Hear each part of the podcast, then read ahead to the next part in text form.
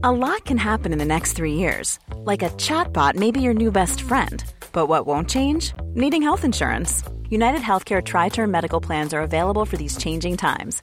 Underwritten by Golden Rule Insurance Company, they offer budget friendly, flexible coverage for people who are in between jobs or missed open enrollment. The plans last nearly three years in some states, with access to a nationwide network of doctors and hospitals. So, for whatever tomorrow brings, United Healthcare Tri Term Medical Plans may be for you. Learn more at uh1.com. El podcast de La Lobera. Feminismo desde cero.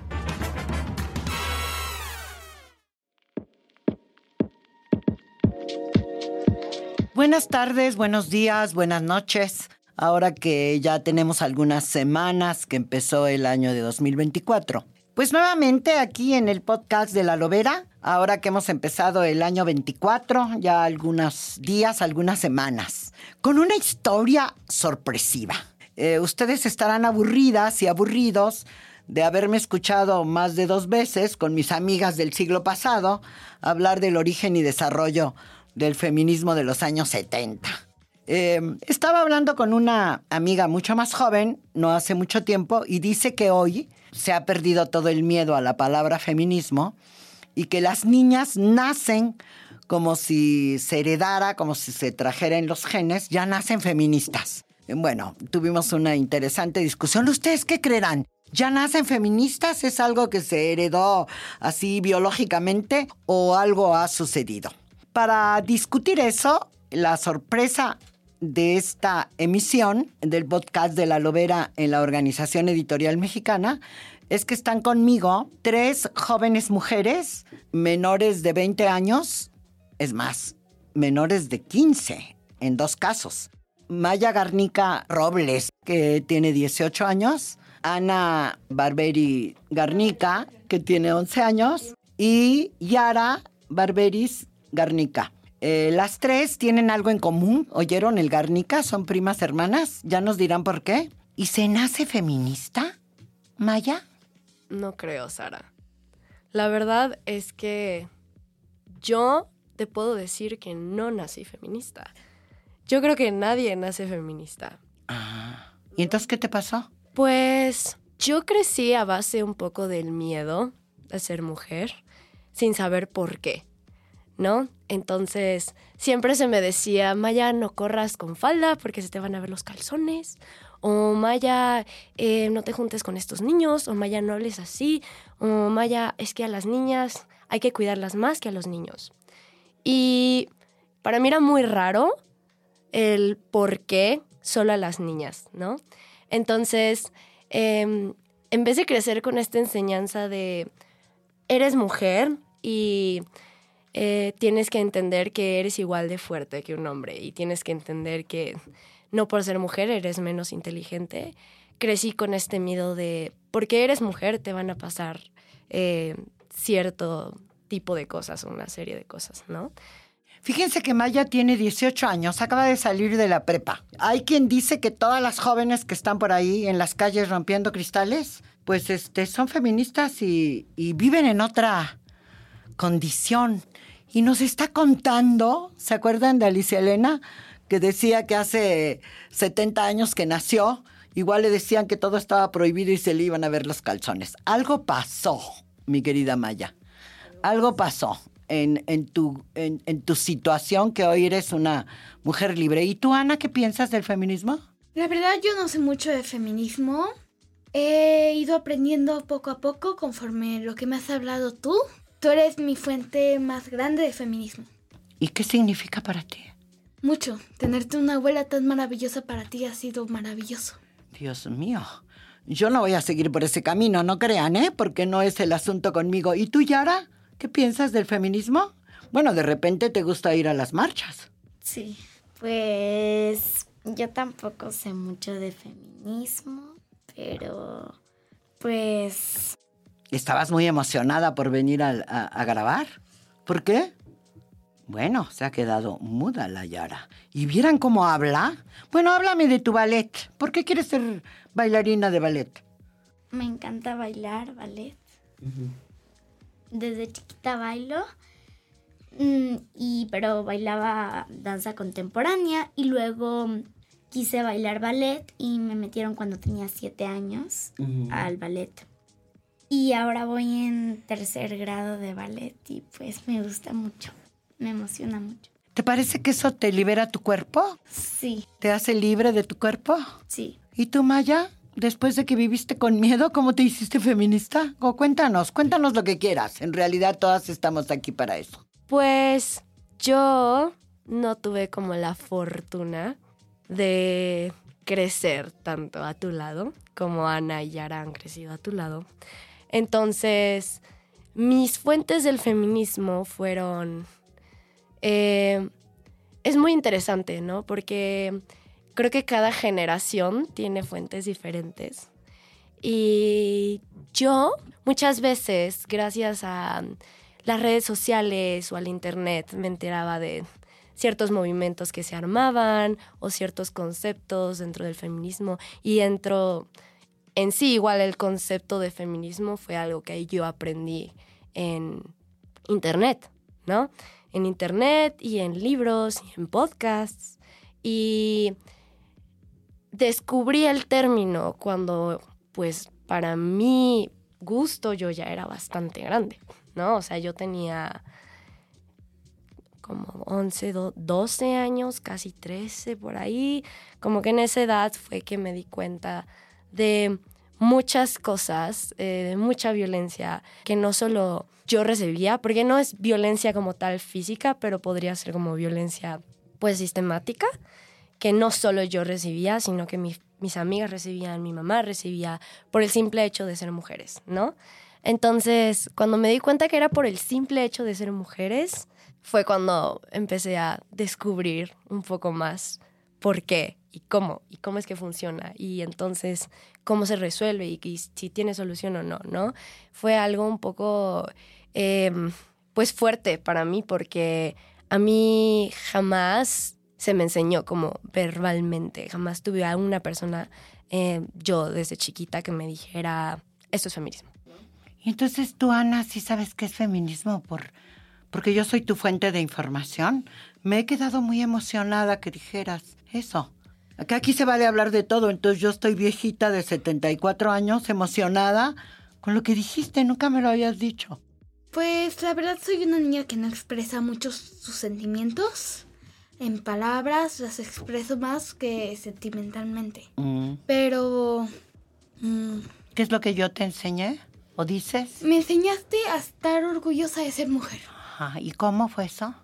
Bueno, pues yo desde chiquita siempre usaba faldas y vestidos. Y en la escuela no me podía sentar libremente. Nunca. Y no me sentía cómoda. Y cuando empecé a hablar contigo sobre este tema, empecé a darme cuenta que a nadie le importaba.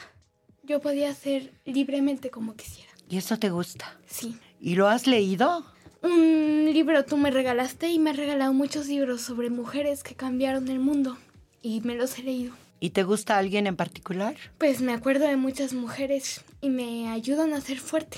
¿Y tú, Yara? ¿Qué quieres decir de eso? También algunos libros has leído. Y mira, tu hermana está muy emocionada.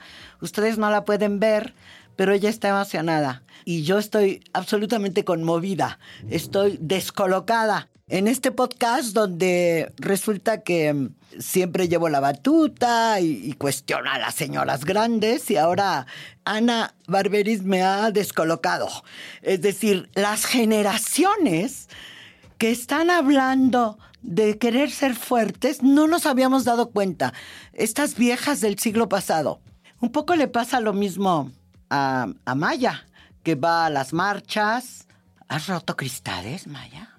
Mm, Bueno, yo no lo nombraría como romper. Pero militas, militas, estás en grupos de mujeres. Sí, es eh, iconoclasia y sí, sí he practicado la iconoclasia. Es algo muy fuerte, es algo que se necesita mucho estómago para hacer, pero sí, es una manera de protestar y no me da pues miedo decirlo. ¿Y las cosas que más te importan para las mujeres en esa militancia tuya? Las cosas que más me importan en cómo, en qué Para las liberación. mujeres que hay que cambiar, que no sé, que nosotras no hemos sido capaces de hacer o que sí. que somos tan viejitas? Hoy, eh, bueno, la verdad es que creo que hay muchísimas cosas que aún no se han cambiado. Eh, por ejemplo, la liberación sexual de las mujeres. Mucha gente podría pensar que ya está ahí, ¿no?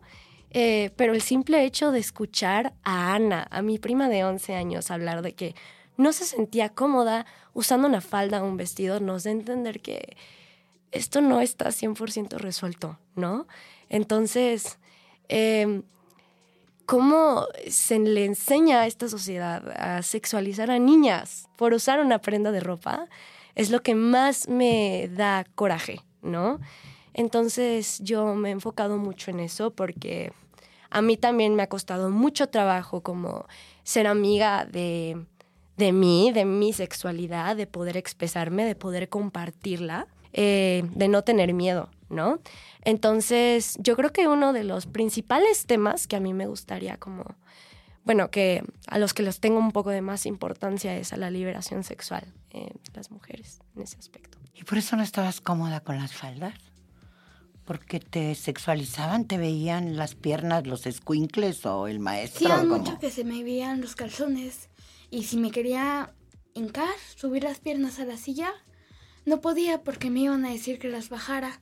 En- cuando tenía seis años me gustaba colgarme de cabeza en los tubos que había en la escuela, pe- pero nunca pude hacerlo cómodamente porque iba en falda y se me volteaba. Ahora me doy cuenta que eso no importa. Oye, ¿y en la escuela donde tú vas se habla de esto de las mujeres, del feminismo? ¿Lo has escuchado alguna vez de tus maestras o tus compañeras o las mamás de tus compañeras? Es un tema poco hablado. Y yo me doy cuenta de cómo hablan y cómo han criado a todas mis compañeras que no les han dicho nada. Que solo son mujeres y ya, y no les importa lo que pasa a su alrededor. ¿Y como qué tendría que importarles lo de su alrededor? Deberían darse cuenta que hay gente que no todo es un juego, porque piensan que pueden ir así libremente por el mundo, pero así no es. A todas las mujeres que hablamos sobre este tema en algún momento nos gustaría que el mundo sea justo. Yo me he dado cuenta cómo se ha cambiado porque he leído muchos libros del siglo XIX y las mujeres no tenían ningún derecho.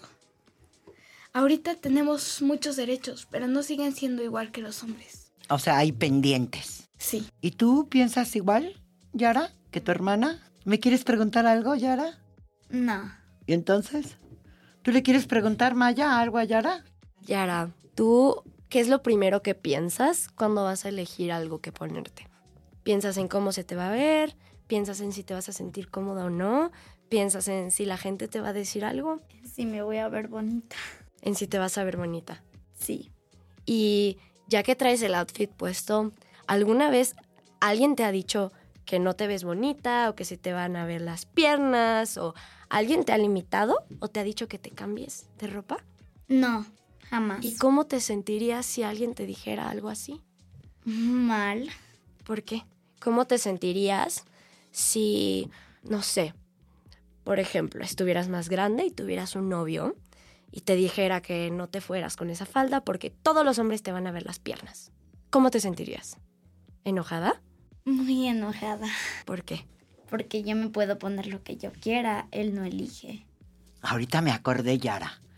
Un día a tu madre la entrevistaron en Radio Educación porque ella y su hermano pusieron en huelga la escuela porque una profesora se puso muy violenta con ellos. Y, y entonces se emocionaron en Radio Educación y la quisieron entrevistar. Y ahorita te escuché igual que ella. Estaba muy valiente y ya frente al micrófono decía, ¿Ah? ¿No? ¿Sí? ¿Tal vez? y tú estabas muy contenta de venir, ¿o no? Sí, ¿Por qué? pues A la Yara sí, sí le comieron, le comió el ratón la boca. Y la hubieran, la deberían oír del diario, habla más que Ana. Oye, Ana, me tienes muy emocionada. ¿Y alguna de las historias de mujeres hablan de feminismo? ¿Tú crees que el feminismo tiene sentido? Yo creo que sí, tiene mucho sentido. Que las mujeres, muchas mujeres en el pasado hayan luchado por conseguir derechos. Muchas doctoras que fueron las que encontraron muchas cosas. ahorita que vemos la independencia en historia en la escuela y no le dan valor a ninguna mujer. Y he leído millones de historias de un montón de mujeres que hicieron que la independencia fuera posible, que protegieron a México y que lucharon porque el país sea como es ahorita. Y nadie las reconoce, reconoce nada más a los hombres que estuvieron ahí, cuando ellos hicieron, ni siquiera hicieron todo. Deberían Hicieron- darle sí. más derecho a las mujeres. Más visibilidad, ¿no? Que nos contaran de ellas. Sí. ¿No? Por ejemplo, tú sabes que Isadora Duncan es una de las grandes bailarinas del mundo. Tal vez Yara nos podría platicar si alguien le contara en la escuela que ella tendría algún día que acercarse a la vida de Isadora. ¿Tú has leído la vida? ¿En alguno de los libros está la vida de Isadora? No. ¿No te ha hablado ninguna maestra de las grandes bailarinas? Bueno, tienes una abuela sensacional que baila, ¿o no? Sí. ¿Cómo se llama tu abuela? Mirta. ¿Y que baila? Danza contemporánea. Y es buenísima, ¿no? Sí. Un poco, este, a veces te ayuda a tus ensayos o no. Sí, sí me ayuda. ¿Y has visto que Mirta es una mujer absolutamente libre, maravillosa, que tiene mucha autoestima, que se quiere a sí misma un montón? Sí. ¿Y te gusta eso? Sí. De las dos abuelas, ¿no? Sí. O de las tres. de todas las abuelas. Eh, tú, Maya, te vas a ir a estudiar al extranjero pronto. Ha sido muy... eh, porque ser feminista no quiere decir que, que no se va a la escuela. Hay gente que tiene prejuicios. Y dice, esas muchachas que andan en la calle haciendo como... Explícale al público qué quiere decir esa palabra que yo no entendía. Icono... Eh, bueno, la iconoclasia es... Ok, sí, sí. La iconoclasia es una manera de protesta eh, que tenemos las mujeres hacia la desaparición eh, que tenemos de las mujeres aquí en México. que Se ponen 11 mujeres al día. Es muy fuerte. Eh, la verdad es que yo aún sigo aprendiendo de este tema porque es un tema muy complejo, entonces no podría dar una explicación al 100%, pero eh, es una manera de protestar por la desaparición de estas mujeres, ¿no? Y es una manera de decir eh, cómo le están dando, de tomar las calles y de exponer, bueno, de tomar las calles como mujeres, porque a nosotras las mujeres, pues, se nos acaba de la calle, ¿no? Entonces, eh, es salir en colectivo y em, mostrar cómo se le está dando más valor a un monumento que a una vida humana, ¿no? Eh, también es eh, tachar algo que el monumento no está representando en la actualidad. ¿No? Eh, hay monumentos que representan algo que el país no está ejerciendo y es una manera de protestar, de llamar la atención, de tomar las calles y de que se nos escuche, porque se ha protestado de muchas maneras, se ha protestado bailando, se ha protestado cantando, se ha protestado pintando, se ha protestado em, artísticamente, se ha protestado de manera pacífica. Y lo único que se hace, lo único que la sociedad, la, la- manera en la que responden es en burla, ¿no? No nos toman en serio, ay sí, qué risa, vamos a hacerle un sticker, vamos a hacerle un meme, vamos a hacer un TikTok, jajaja. Ja, ja. Eh, y cuando comenzó la iconoclasia, eh, que yo estaba, yo no vivía ya aquí en Ciudad de México. Sí, Maya vive en Mérida, Yucatán. Y la, y la abuela desalmada un día le dijo, vives en el lugar a donde se consiguieron los derechos de las mujeres. Se me quedó viendo así como diciendo, ¿y esta loca de dónde salió? Y, y- y, bueno, regresemos. Eh, ¿Te fuiste de la Ciudad de México y dices, no he estado? Bueno, entonces eh, cuando comenzó, por ejemplo, aquí en Ciudad de México la iconoclasia, yo pues no estaba en Ciudad de México, no estaba, no participaba en esa marcha, estaba muy chiquita todavía, no, no participé en esa marcha. Em, pero me acuerdo que hubo un debate muy grande, que de verdad ahora sí hubo una tensión especial al deberían protestar de esa manera o deberían de protestar de manera diferente, ¿no? Entonces me acuerdo que el punto de la iconoclasia se cumplió, porque muchísima gente fue que le puso atención al movimiento, ¿no? Entonces, muchísima gente dijo, ay, criminales, otra gente dijo, no, sí, está súper bien, otra gente dijo que no. Y ese punto de la polémica también es súper clave en esta manera de protesta, ¿no? Entonces, este, pues sí, yo creo que es una manera que pues está funcionando y que funciona y que no fue entonces hasta que comenzó la iconoclasia que nos pusieron atención, ¿no? Cierto, en, en ciertas áreas. Tanto que estas muchachas que tengo aquí, las jovencitas, chiquitas, tus primas, cantaban. ¿Cómo se llaman las canciones que cantaban? ¿Se acuerdan de alguna? De las protestas de y Ana quería ir a las marchas o te llevó tu mamá a las marchas, ¿no? A una marcha. Sí. La primera marcha a la que fuimos fue, éramos muy chiquitas y quedamos muy impactadas porque eran millones y millones de mujeres vestidas de morado pasando por las calles protestando. ¿Y tú qué te acuerdas, Yara? Pero las canciones, ¿no se acuerdan de alguna? ¿De alguna canción? No, Yo sí recuerdo una canción, ¿Cuál? pero no recuerdo cómo iba. No recuerdas, pero la tienes Sí. en la cabeza.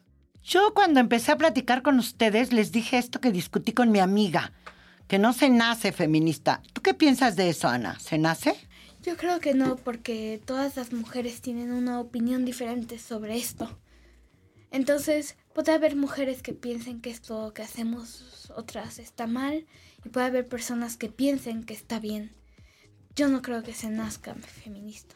O sea que hay varias generaciones, ¿no, Maya? Tú ibas a hablar de eso, de la... De la brecha generacional. y de la diferente manera en que vivimos el feminismo cada una. Pues sí, o sea, yo creo que dentro de la cotidianidad, por ejemplo, en esta mesa, eh, tenemos eh, escenarios muy diferentes, ¿no? De lo que es la vida cotidiana como mujeres, como la vemos con las gafas, como se les dice, las gafas moradas, ¿no? Entonces, yo como mujer, ahorita de 18 años, mi cotidianidad no va a ser la misma que las de mis primas de 9, de 11 años o las de mi abuela. Y creo que es muy interesante como em, cada generación creció con diferentes fuentes de información y como cada generación ahora em, está viviendo su cotidianidad, ¿no? Entonces, yo, por ejemplo, a los 11 años no hubiera podido hablar como libremente de cómo me siento por ser mujer, ¿no? Y ahora, a los 18 años, tal vez hay mujeres que no tuvieron la información que tengo yo, ¿no? Entonces, esta cotidianidad de diferencia de edades siento que es muy importante. Y em, darse cuenta que no todas las mujeres em, tenemos las mismas necesidades, ¿no? Y como cada em, diferente edad vive diferentes cosas que se incluyen igual dentro de esta lucha, ¿no? Entonces, pues sí, siento que muy loco como mi abuela puede vivir diferente cotidianidad a como yo puedo vivir diferente cotidianidad, como por ejemplo el acoso callejero. Cómo va a ser muy diferente para mí como para mi abuela, ¿no? O cómo puede incluso ser lo mismo, nunca sabemos. O no, o no, o no localizarlo, ¿no? O no localizarlo, o como eh, si las niñas de nueve años viven acoso callejero, ¿tú sabes eso? Si saben identificarlo, por ejemplo, Ahora me acordé que estaba contando Yara cuando veníamos de ese muchacho que llega a pegar a tu clase. ¿Cómo se llama ese problema? Tiene nombre, pero bueno, ¿qué pasa con ese muchacho en tu clase? Pues es nuevo en la escuela y hicieron una construcción nueva en, en mi escuela y agarró uno de los palos de la construcción y le fue a pegar a los niños y las niñas de la escuela. Igual ayer o antier lo vi con una cuerda que estaba amarrada como a una goma pegándole a los niños. Y otra vez agarró piedras, se subió a un edificio de la escuela y las aventó. ¡Wow! Ese es un prototipo de los violentadores, ¿no? Que discutíamos en el coche, que tal vez él está viviendo algún tipo de violencia y, y está como desquiciado. Pero en realidad la violencia es continua, se puede vivir desde pequeña, como se puede vivir el feminismo. Eh, ¿Tú dirías, Ana, que vas a vivir el feminismo? ¿Cómo lo vives tu feminismo? Yo creo que cuando vaya siendo más grande voy a ir descubriendo más sobre el mundo del feminismo y pronto voy a saber mucho más y voy a empezar a vivir de verdad la vida dentro del feminismo. Muy bien. ¿Y tú qué piensas en el futuro? En el Maya? futuro, Sí, ¿cómo te ves? ¿Te ves como necia como tu abuelita? ¿O crees que ya no hay necesidad de hablar de algunos de los problemas de las mujeres y la violencia y no sé qué? pues yo me veo, tanto en el pasado como en el presente como en el futuro, como una luchadora social las mujeres, los derechos humanos. Y estoy muy contenta de eso. Estoy eh, pues trabajando para que se resuelvan cierto tipo de cosas que aún no siento que han sido resueltas. Eso, Maya, se discute en tu escuela. Tú eres egresada de una de las escuelas que dependen de la Ibero, allá en Mérida. ¿Y, y esto se trata en la escuela? Sí, afortunadamente sí. Eh, mi escuela es un espacio seguro. Era algo que se hablaba cotidianamente y tenía muchas compañeras que igual les mando un saludo a mis amigas, a mis compañeras, súper listas, súper inteligentes en este tema, ¿no? Entonces, cada año en mi escuela, cada 8 de marzo, la generación de arriba, la generación de tercero de prepa, organizaba el día dedicado a, pues, al Día de las Mujeres, ¿no?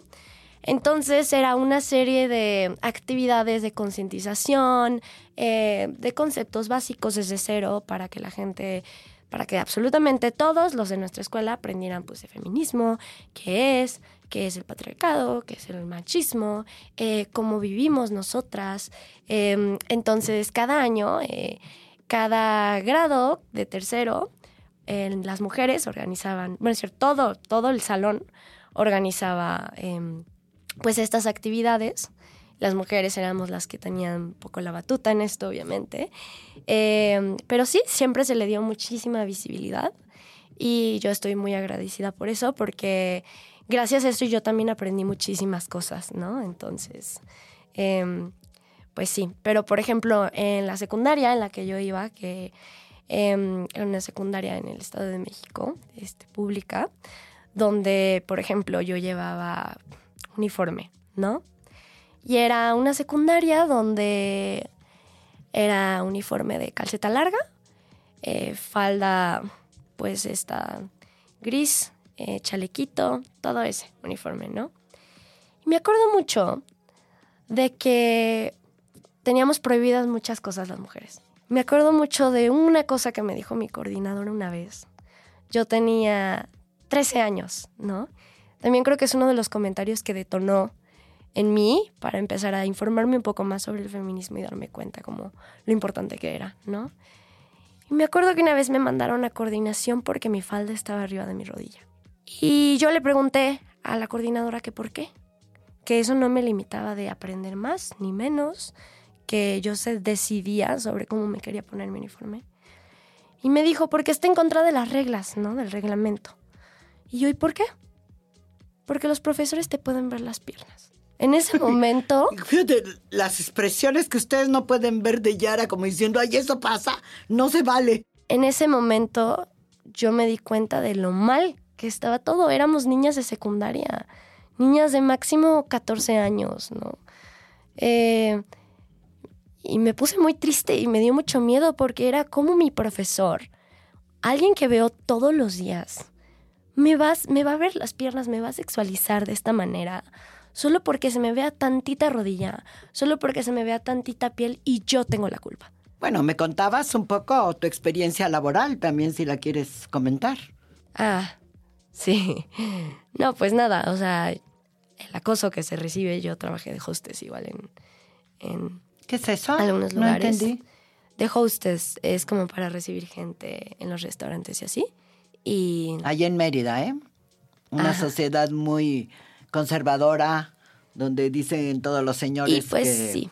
no hay problemas. sí, igual es sí, o sea, por ejemplo, a las hostess, a las, a las chicas, que en su mayoría son chicas que se tienen que ver bien, que tienen que estar guapas, que se tienen que peinar, que se tienen que maquillar para atraer gente a los restaurantes, este, se les sexualiza un buen, ¿no? Entonces, tienen fama los restaurantes de decir, ay, la hostess, pues, es una fácil, entonces te puedes meter con la hostess y no hay problema, porque...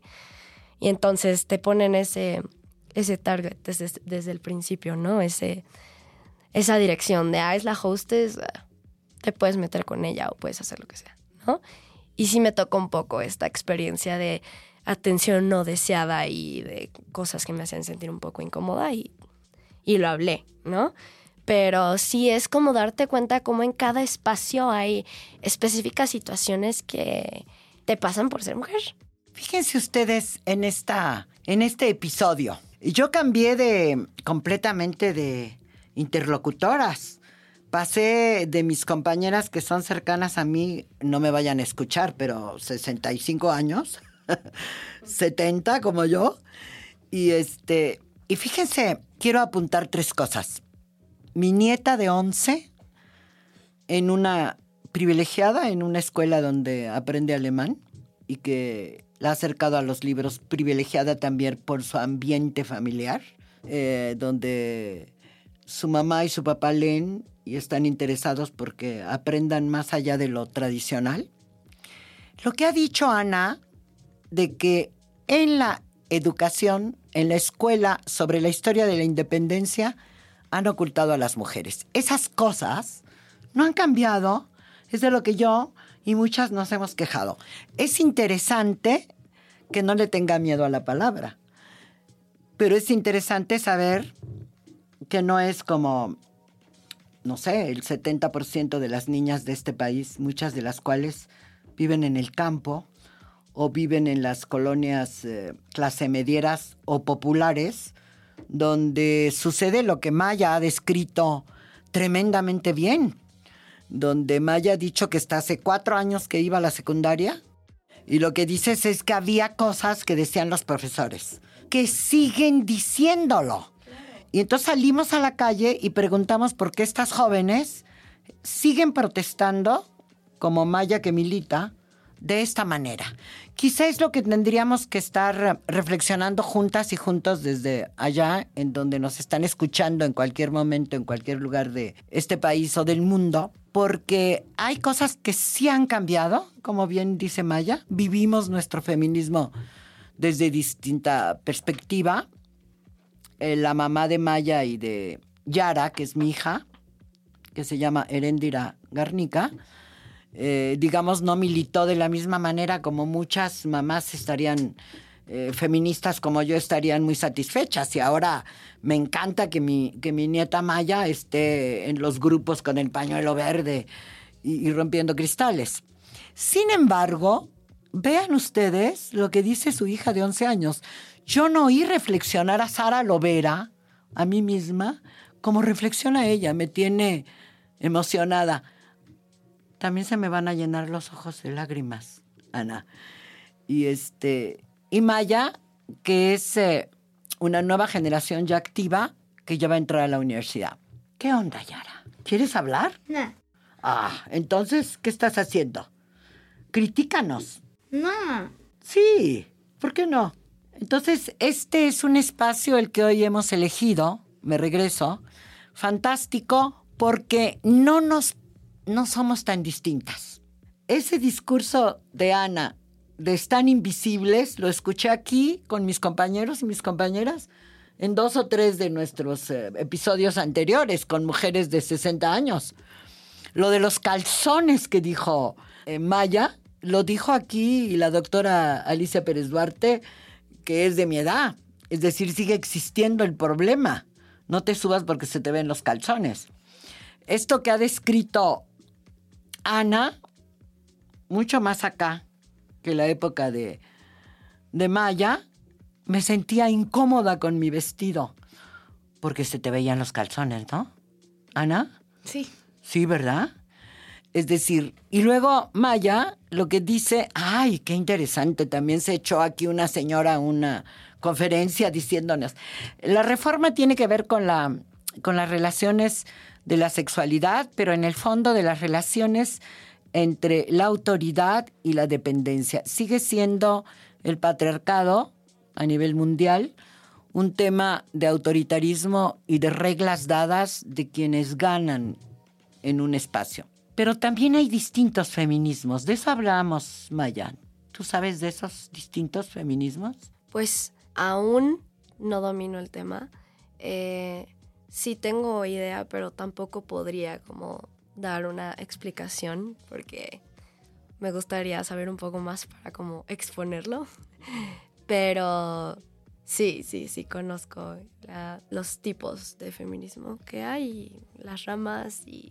Ahí nos queda espacio para, para discutirlo. Ahora voy a pedirles que me digan cómo les fue en esta experiencia. Ya nos tenemos casi que ir. ¿Cómo te sentiste, Yara, en esta experiencia del podcast? Muy bien, me gustó mucho. ¿Por qué te gustó mucho? Pues es divertido.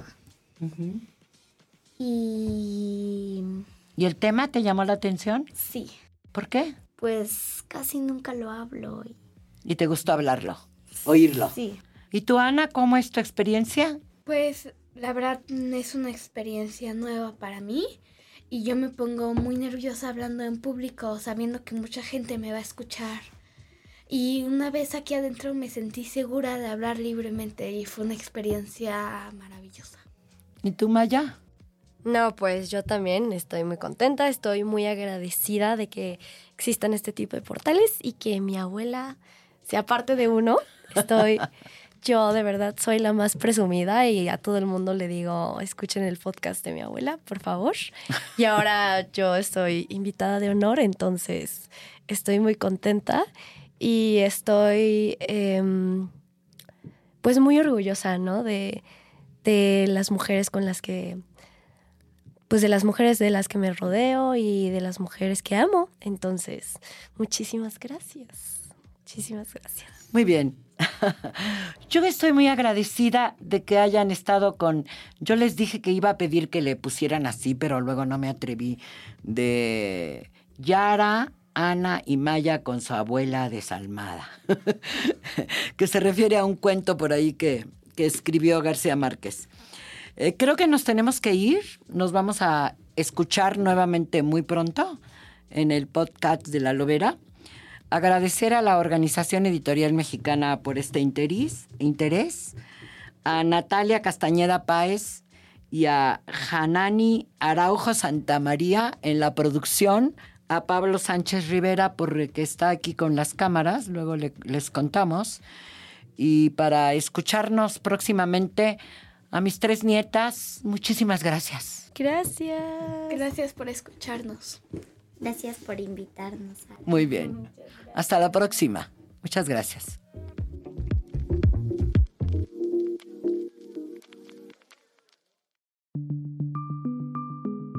Esta es una producción de la Organización Editorial Mexicana.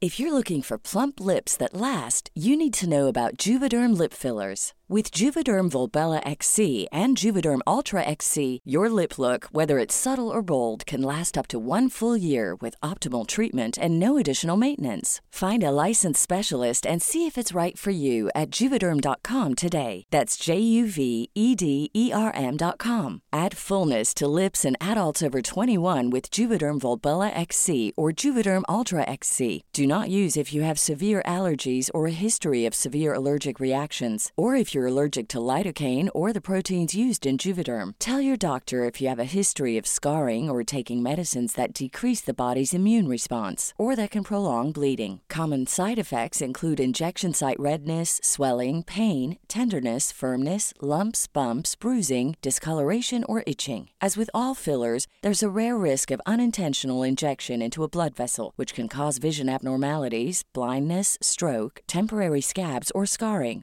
For full important safety information, visit juvederm.com.